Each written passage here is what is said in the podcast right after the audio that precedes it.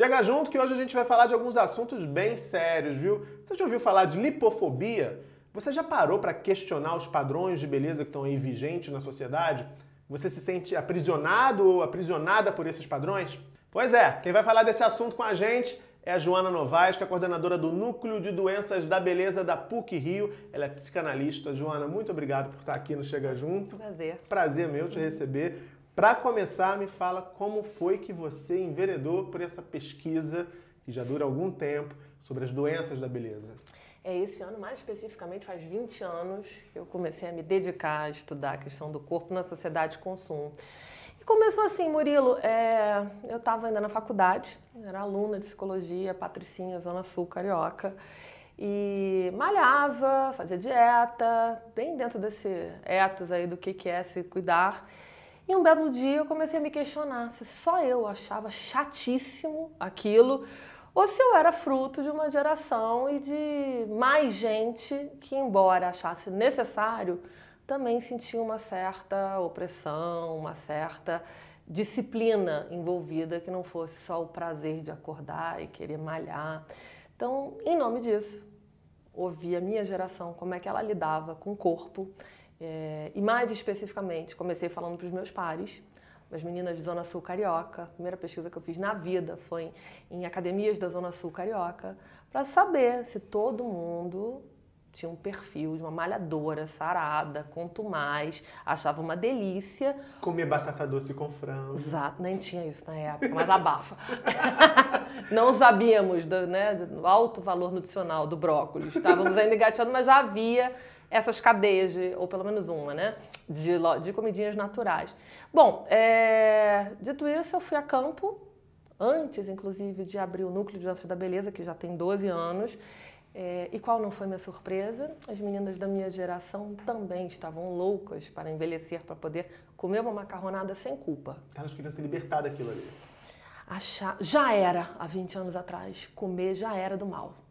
A gente estava engateando e a coisa só piora de lá para cá, sem querer ter um discurso pouco arejado. A gente não tinha as tecnologias que a gente tem hoje, mas já tinha uma preocupação bem grande é, com o que a gente ia comer, como é que a gente ia se exercitar e, sobretudo, já tinha essa percepção no imaginário social de que eu precisava do meu corpo e da minha aparência como um passaporte, como algo que iria franquear o meu acesso por todos os espaços que eu circulasse. Ou seja, que você está dizendo é que o corpo já naquela época ele limita você uhum. e ele, ele te credencia ou não a, a, a, a caminhar pela sociedade, né? a, conquistar espaços, a conquistar né, é, é, privilégios ou não. É, exatamente, acho que a palavra é essa, é privilégio. Já me colocava numa situação, numa posição de prestígio. Se eu ostentasse né, me enquadrasse dentro de ditames estéticos, né, dentro da estética que já era seca, sarada e definida. Já era lá atrás. Já era lá atrás. Já era esse corpo mais andrógeno. A gente caminhava a passos largos para isso, para essa estética onde a gente, hoje em dia, né, percebe uma verdadeira aversão aos nossos recheios, a toda qualquer forma de gordura. Entretanto, qual era a diferença? A comida ainda não era a facilidade que é hoje. Então, é, esse sintoma social, digamos assim, só agudizou porque a severidade com que a gente trata o nosso corpo hoje, ela é inversamente proporcional à facilidade que a gente tem em relação à comida. Hoje em dia tudo é gourmetizado. Hoje em dia você, é, não só nas redes sociais, mas como você vai no supermercado, você tem que se segurar para não, até, não consumir todos aqueles apelos que há 20 anos atrás eram mais modestos. A gente precisa assim. resistir muito mais. Exatamente, o sacrifício e a renúncia hoje em dia é de maior ordem.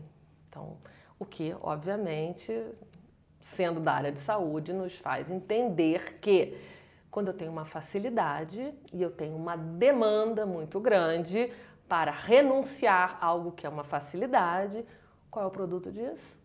Um número cada vez mais alarmante de pessoas adoecendo psiquicamente, porque não conseguem fazer essa economia, essa é, escolha, digamos assim, com discernimento de uma maneira eficiente. E aí você está falando de sofrimento psíquico já, uhum. é, isso se traduz de que forma? É depressão? É, ou leva para aquelas Ah. doenças já relacionadas ao comportamento e alimentação, bulimia? Todas as doenças da beleza, todas as mazelas, digamos assim, insatisfações em inúmeras gradações no tocante à imagem corporal. Não só a forma como o sujeito apreende a própria imagem, aceita, uma forma que ele supõe que será o julgamento moral social em relação à aparência. Ou seja, é cada vez, se a gente puder sintetizar, mais difícil, Murilo, você ter um sujeito que está plenamente satisfeito né? E cada vez você precisa ser mais magro para ser considerado magro e menos gordo para ser considerado um desviante, um sem caráter, um safado, um preguiçoso. Um gordo sem E- vergonha, Um gordo sem vergonha. Isso, esse cardápio super agradável e elogioso, né? Que a gente atribui sem culpa às pessoas que estão acima do peso. Pois é, e a gente já está entrando no terreno, no terreno ali da lipofobia, né? É. Porque embora comer seja um prazer, isso é inegável, Uhum. mesmo lá para quem está comendo frango com batata doce, deve haver algum prazer nisso. Queria até descobrir qual é esse prazer, mas enfim, não é a pauta. Comer é um prazer Uhum. e a, a, a gente tem mais oferta, como você disse, está cada vez tudo É. mais gourmetizado, até pipoca gourmet, outro dia eu já vi no supermercado, uma loucura. Infinidade de Acho coisas. até bem né? cafona esse, esse exagero da gourmetização, mas enfim.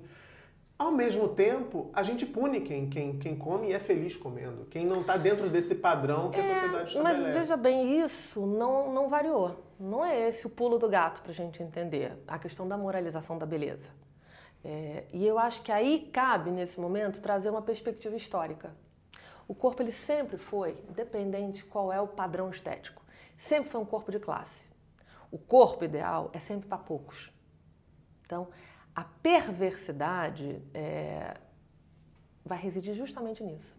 Porque o discurso, não só com a televisão, num país de letrados como o Brasil, mas com a questão das redes sociais, onde você tem a disseminação em larga escala do que é não só o corpo da moda, mas com suas práticas de bem viver. Como é que eu tenho que me exercitar, como é que eu tenho que comer, o que, que eu devo fazer.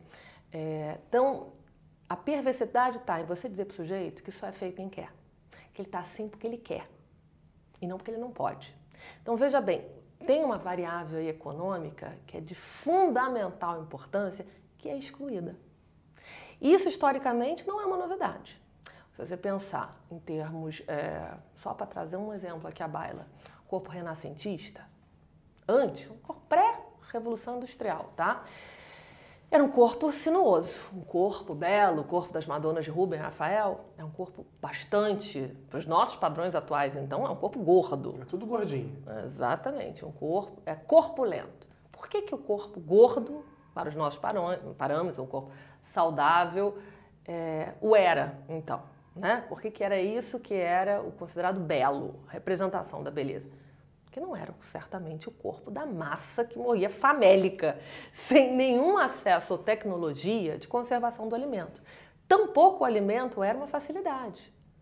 Você tinha práticas absolutamente rudimentares, sal, poucas especiarias, para conservar e o grosso, grosso, né? É, os campesinos, a população, né? de uma maneira geral, morria isso de cólera, Comia morria de dava. fome, morria de peste, comia o que dava, quando tinha. Estou nem falando do fato de se exercitar muito mais, né? Porque a comida virou uma facilidade também porque ela chega com a você. Você tem delivery de tudo. Quer dizer, o que você está dizendo então, Joana, é que assim, esse padrão estético do corpo que a gente Uhum. mais recentemente, nos últimos, nas últimas décadas, a gente tem associado muito à, à- à atuação da imprensa, da mídia, Uhum. aos apelos da mídia, da- do, do universo da moda, enfim. Uhum. Na verdade, tudo isso é uma construção muito mais antiga que está ligada a quem pode ou a quem não pode é, é, se adequar a um padrão que tá- é definido pelo dinheiro. né? Porque, por exemplo, É. se hoje a blogueira fitness, que todo mundo quer ter Uhum. aquele corpo, pode passar 12 horas na academia malhando, seja isso saudável ou não, nem todo mundo tem dinheiro para passar 12 horas na academia, as pessoas têm que trabalhar. Então, é esse o ponto. Quer dizer, é o dinheiro, é a grana, e por, portanto, essa questão da classe que você disse, que determina que padrão de beleza é esse que a gente vai perseguir ensandecidamente. Para além disso, o raciocínio é esse mesmo. É a ideia do corpo como um capital, de um teórico que eu gosto muito, chama Pierre Bourdieu. O corpo, ele é um capital. E a burguesia está acostumada, e eu estou falando da burguesia, porque quem define, para cima e para baixo, tá? quem define o que é padrão, o que, que é ideal, o que, que é saúde, beleza, né? Esses marcadores, eles são definidos por essa burguesia. Esta mesma burguesia, associada a uma outra classe que você não tem hoje, o clero, é que era gorda, ou poderia ser gorda. Mas a ideia do corpo como um capital, ele te dá a justa medida, e é interessante a gente pensar isso sobre tudo, né? Se a gente está falando de corpo, de quem vai ter tempo e dinheiro. Tempo e dinheiro é um luxo, Sim. que poucos têm. Não à toa, se a gente for olhar os dados epidemiológicos, estatísticas, quem engorda aos magotes são as classes populares. Obesidade é um problema de saúde pública nas classes populares, porque não vai poder comer bem. Vai poder comer, mas não bem. Comer bem é caro. Então, mesmo para eu fazer a renúncia, eu tenho que ter acesso a tudo que vai me permitir fazer essa renúncia, entende? Então, tem esse, essa variável, ela deve ser a premissa da onde a gente vai partir. Por quê? Quando você tem uma cultura como a nossa, e aí sim vem as especificidades, digamos assim, os paradoxos da nossa cultura. Quando você tem valores como a renúncia, como a disciplina, como a obstinação, você tem que perguntar o seguinte: bom, eu não posso estar no nível da subsistência, né? Mas quando eu tenho ao mesmo tempo esse discurso amplamente disseminado, democratizado, eu vou ter, por exemplo, como é muito comum ouvir isso na, clínica social que eu coordeno, empregadas domésticas que descem três pontos antes do lugar onde ela tem que fazer a faxina, porque ela sabe que ela vai gastar mais caloria. Ela tem uma vida do cão. Ela passa o dia inteiro fazendo faxina. Você já tem as academias de ginástica nas favelas. E ainda assim ela quer aumentar, digamos assim, o basal. Porque a madame, porque a patroa faz isso. Uhum. E ela vai reproduzir essas práticas. Embora ela não tenha tempo e não tenha dinheiro. Ela vai reproduzir. Porque você cria, você não cria possibilidade, mas você cria a exclusão. A ideia do corpo como um capital é você cria uma massa de excluídos, mas você tem uma mesma demanda. Isso eu acho fundamental. A ideia de um corpo como capital, perdão, que vai te possibilitar não só circular livremente ou com mais prestígio, a blogueira fitness que você falou, ela é só a blogueira fitness porque ela tem prestígio, uhum. porque ela tem um capital e ela, de posse desse capital, ela vai, correspondendo a essa mesma lógica do mercado, poder exibir num esquema que obedece à meritocracia. Porque ela vai poder o quê? Lançar mão de tempo, dinheiro, disciplina e renúncia. Então ela vai poder ir lá para o canal do YouTube, ela vai poder ser chamada no programa de televisão. E dizer, a despeito de tudo que você acabou Como de contar... Como é que é o corpo que ela tem que ter, que é, os outros têm que ter. Se você quiser, né? você também... Se você fizer assim, você, né? você também vai conseguir ter esse corpo. Tem uma, uma expressão que eu gosto muito. É, esse corpo, de um outro teórico, eu gosto muito, que é o Moça. Esse corpo, ele passa a ser um elemento ostentatório. Então, além de um corpo de classe, você vai criando castas onde quem ocupar a parte de cima, né, superior da pirâmide, não há nada de novo nisso também, uhum. vai ser agraciado com todas as benesses. Quais são as benesses contemporâneas? Eu vou ter acesso a tudo. Quanto melhor for meu corpo e aparência, não só eu vou ter visibilidade, porque visibilidade é a moeda, não é uma, é a moeda de troca, como eu vou ter seguidores, eu vou ter é, facilidades. Vou receber presentes. De graça. Quanto mais eu invisto nesse corpo, menos caro sai. Essa é a troca. Eu e aí tá a maior perversidade que é o que você dizia. E né? quem não pode, fica cada vez mais distante, entende? Quanto menos eu tenho, menos é a possibilidade que eu vou ter de conseguir a minha unha, o meu cabelo, a minha malhação, tudo de graça. Receber roupas incríveis, frequentar festas fenomenais perambular aí, né, entre as celebridades, ter acesso a toda sorte de bem de consumo. Então, é, é, um, é um. A expressão é: é um puritanismo ostentatório.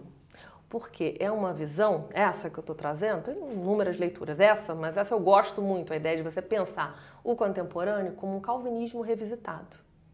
Onde é o meu trabalho, é a minha renúncia, é a minha disciplina, é o meu caráter, é a minha moral que vai determinar, vai representar quem eu sou. E vai ser representativa da minha estética. Como eu sou o que eu aparento, né? de nada me adianta em termos de capital. Eu tenho um mundo interno riquíssimo, uma sociedade muito mais telas né? do que livros. Eu posso ser uma pessoa incrível, densa, culta, ter um capital de conhecimento. Se eu não ostentar, se eu não for bonita, se eu não for sarada, Não se eu não tiver cara like. de não tiver muitos seguidores, as pessoas não acharem interessante, não quererem copiar o meu lifestyle, não serve. Não serve de moeda de troca, não me abre porta. É. Então, é, é por aí. A gente está muito doentinho. E ó, esse papo tá só começando. Foi só a primeira parte da entrevista. Se você curtiu, já sabe curte aqui, se inscreve. Não é para ter mais seguidores, não é para nada disso, não. É para você continuar acompanhando a segunda parte da entrevista, tá bom? Se inscreve aqui no canal e aciona o sininho também, porque você recebe aquela notificação esperta assim que a gente subir a continuação desse papo. Beijo, até a próxima.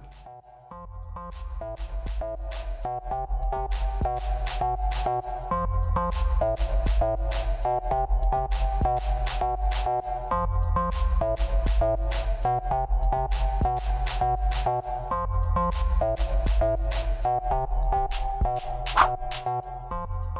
you.